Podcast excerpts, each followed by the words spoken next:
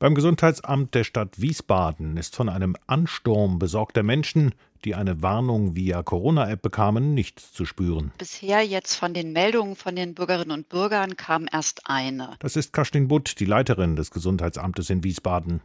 Eine Meldung in knapp vier Wochen. Anfrage an das Gesundheitsamt im Odenwaldkreis. Wie viele Kontakte gab es da im Zusammenhang mit der Corona-Warn-App? Das Gesundheitsamt im Odenwaldkreis sei bisher im Zusammenhang mit der App noch gar nicht kontaktiert worden, teilt ein Sprecher mit. Aus dem Landkreis Fulda kommt ebenfalls die Antwort, bisher gab es null Corona-Fälle oder Warnungen beim Gesundheitsamt im Zusammenhang mit der Corona-Warn-App. Das alles ist kaum verwunderlich. Bundesgesundheitsminister Jens Spahn hatte vor gut einer Woche im Interview mit dem Spiegel gesagt, bundesweit seien über die App bisher etwa 300 Neuinfektionen gemeldet worden. Bei Ute Teichert, der Vorsitzenden des Bundesverbandes der Ärztinnen und Ärzte im öffentlichen Gesundheitswesen, laufen viele Informationen aus den Gesundheitsämtern in der Republik zusammen.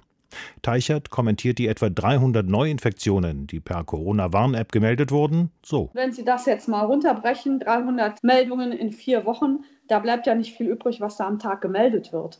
Selbst wenn sich alle bei den Gesundheitsämtern melden, dann ist das noch nicht mal ein Anruf pro Gesundheitsamt in vier Wochen. Deshalb ist es in Sachen Corona-App ruhig bei den etwas mehr als 400 Gesundheitsämtern in Deutschland.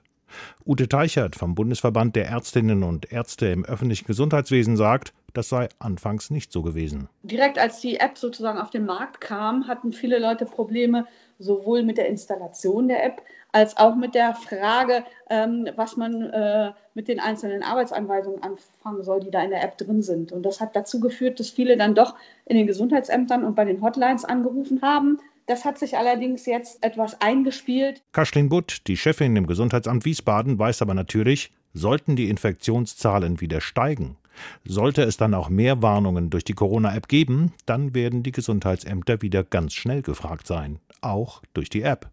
Denn die warnt zwar, gibt aber keine spezifischen Informationen preis. Das müssen die Gesundheitsämter nach wie vor selbst leisten. Sie müssen die Kontakte nachverfolgen, die ein positiv getesteter hatte.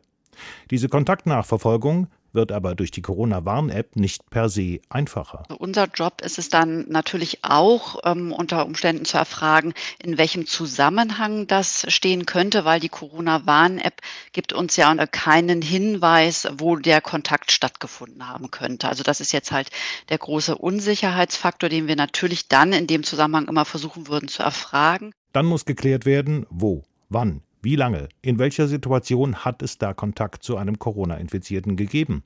Waren da aber eventuell Wände oder Glasscheiben dazwischen, die eine Infektion von vornherein unmöglich machen? Das alles sind Fragen, die die App nicht von sich aus beantwortet.